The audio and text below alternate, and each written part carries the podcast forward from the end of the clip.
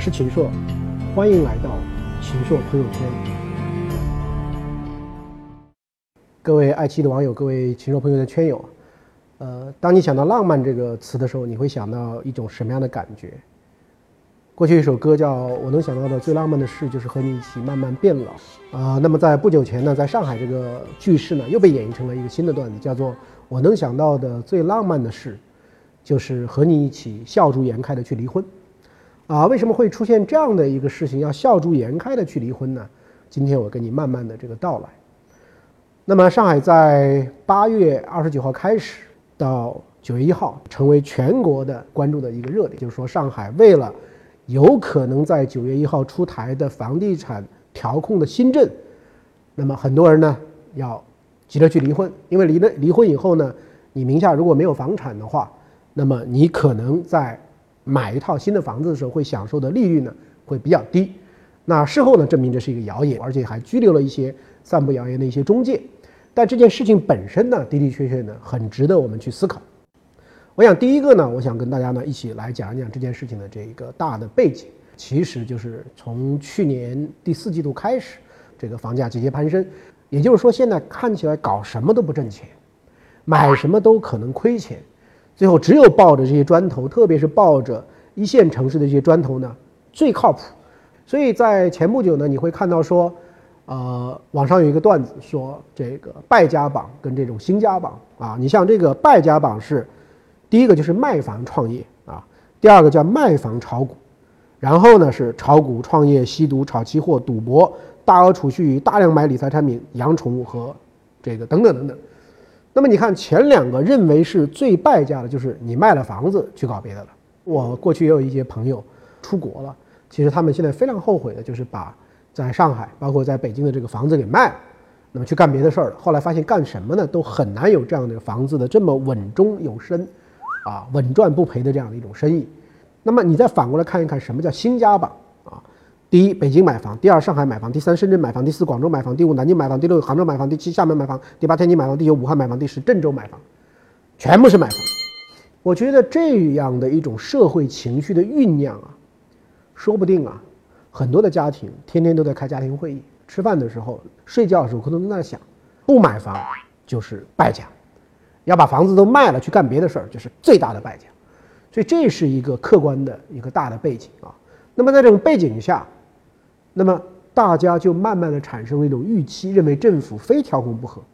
因为我们的政府是人民的政府啊，看到这样的房价节节攀升，某种意义上已经绑架了我们的这种啊中国的经济啊和国民的这种福利，怎么能够不干预呢？上海在今年的三月二十五日呢，已经出台了一个调控的新政，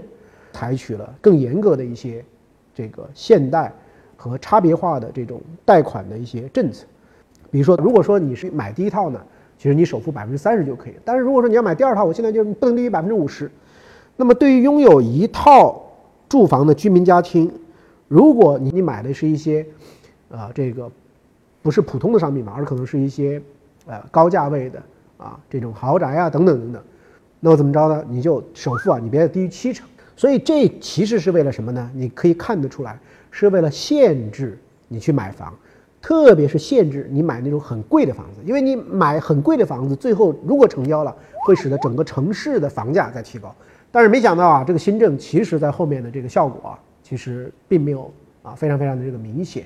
所以上海在今年的这个成交量节节的这个攀升，成交价也节节的攀升，而且这个时候拍出的几个地方的地方，无论从郊区还是到市中心，啊，都创了很多很多的天价，最后出现了在。啊，上个月里面，在这个我们的啊原来的闸北区，现在的新的这种静安区啊，一个平方米的建筑面积拍出来的地价呢，十一万。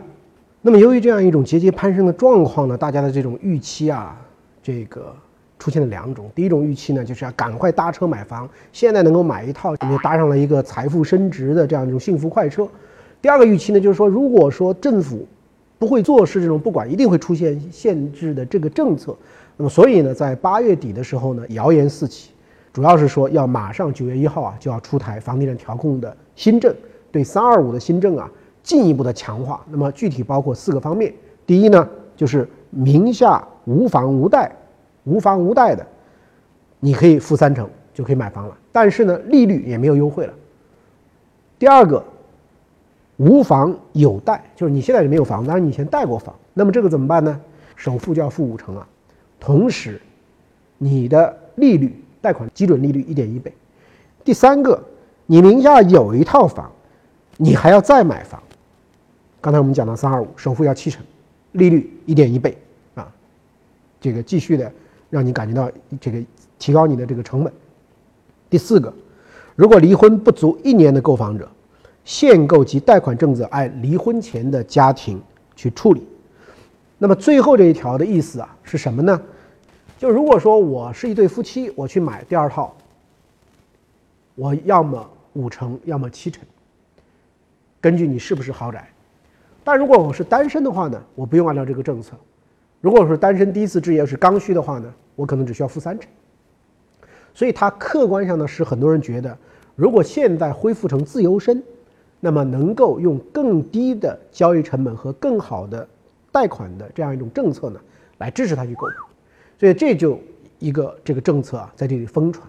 而且当时最蹊跷的是呢，不知道是从哪里又冒出来一个谣言，但是在社交媒体啊，在这种朋友圈里啊，也转了很多。也就是说，上海可能出台一个政策，说可能以后离婚呐，要两年以后才能够允许你买房。那所以的话呢，能离一定要在九月一号以前离啊。由于这样的这种谣言的加剧，加上市场本身给了人们这种想象的一种预期的空间呢，所以呢，在就是八月底啊，啊，正像很多朋友都知道的，呃，网上有各种各样的这种段子啊，因为离婚的这个太多，今天不够了啊，排号了，前面已经排了多少个号了？那么事实究竟如何呢？事实是情况确实比较严重。比如说我举两个例子啊，在这个徐汇区的民政局。这个八月二十九号这一天呢，是早晨七点钟之前就有人开始在这个排队了。那么不得已，最后呢，这个离婚登记处啊就贴了一个告示，说鉴于今天办理离婚登记的人数众多，已超出我中心业务接待能力，为确保服务质量，保障婚姻登记窗口的正常工作秩序，同时为了避免长当事人长时间的无谓等待，请需要办理登记的当事人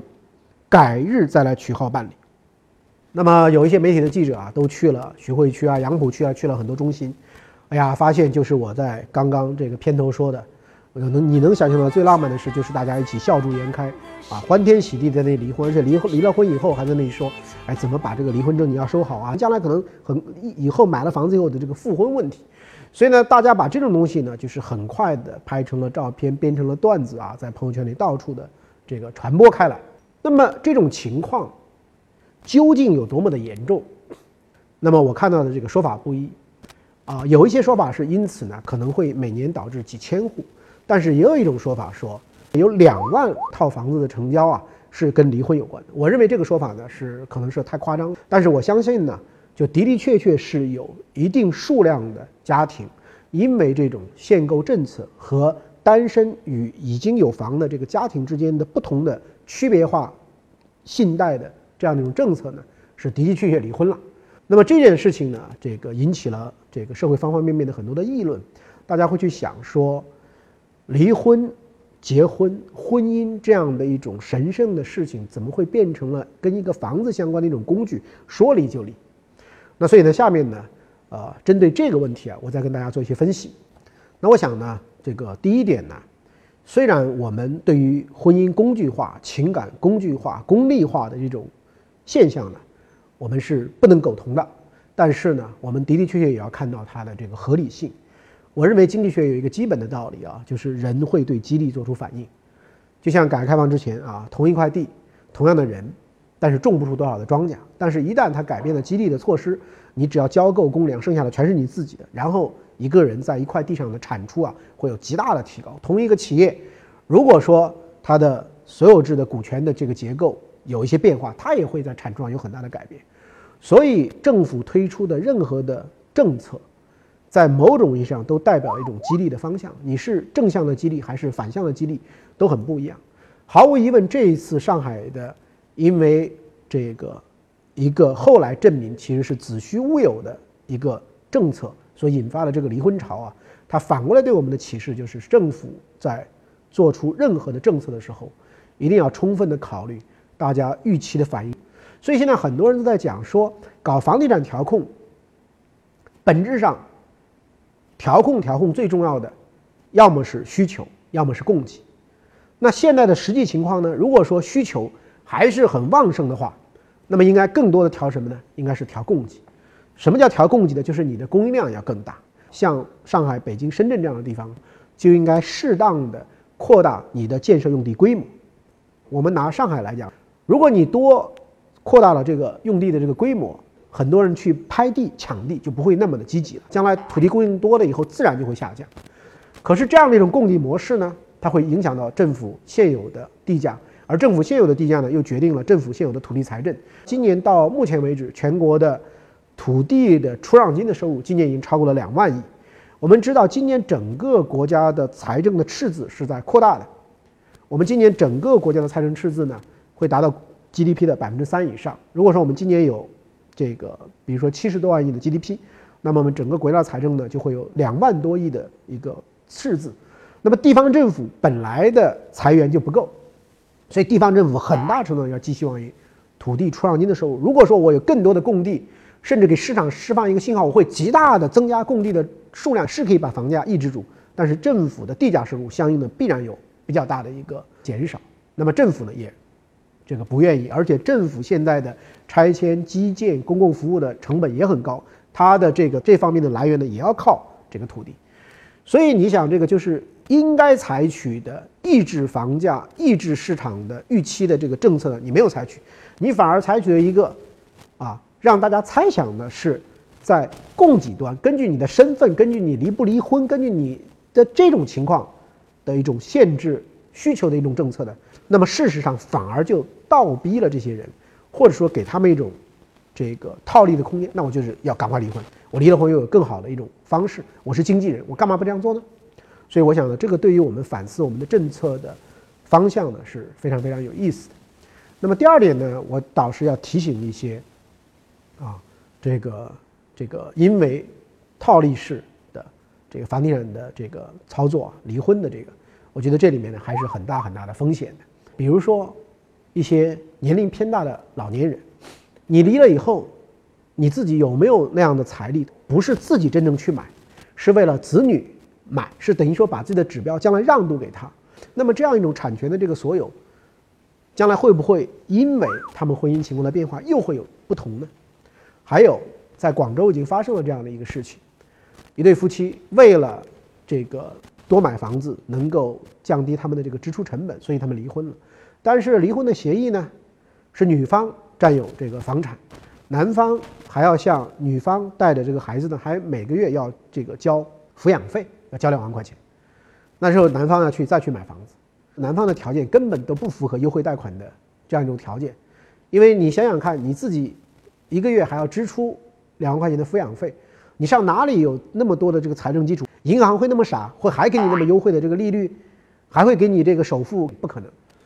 那么还有呢，我自己的有的这个朋友，有些是当年因为拆迁的原因啊，因为上海有句说法。每个上海人头上都会有一轮太阳，就是有一次拆迁的机会。比如说，很多人把相关联的户籍都集中在这个一个地方，那这知道这个地方要拆迁，将来就凭这个户籍去获得更多的一些拆迁上的一些补偿。啊，我自己的一个朋友就是这样的，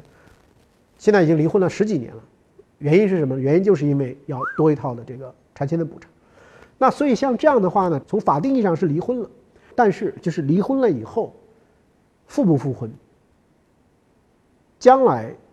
万一出现一些不确定性，怎么办？对家庭的这个伤害，其实这里面的这种风险呢，我觉得也是非常非常大的。那最后呢，我还想到了一个问题，也是这个前两天我的一个朋友跟我在讲到这个离婚潮的时候说，现在还有另外的一些情况，比如说有一个上海的这个在区里担任过领导干部的一个局级干部，那么他的夫人呢做了一些生意。那么他就跟夫人去讲说，干部的直系亲属啊不能够这个经商，所以呢，你把你的这个地方给关了吧。我们的夫人说呢，干嘛要关呢？那这样吧，我们就假离婚。好，假离婚。结果假离婚刚刚一个月过去，这个先生呢又结婚了。结婚了以后呢，这位女士呢就受到了极大的这个打击，然后呢，他坚决的要反抗啊，我就要检举举报揭发。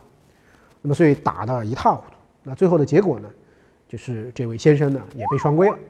所以就类似这样的，当你把这个婚姻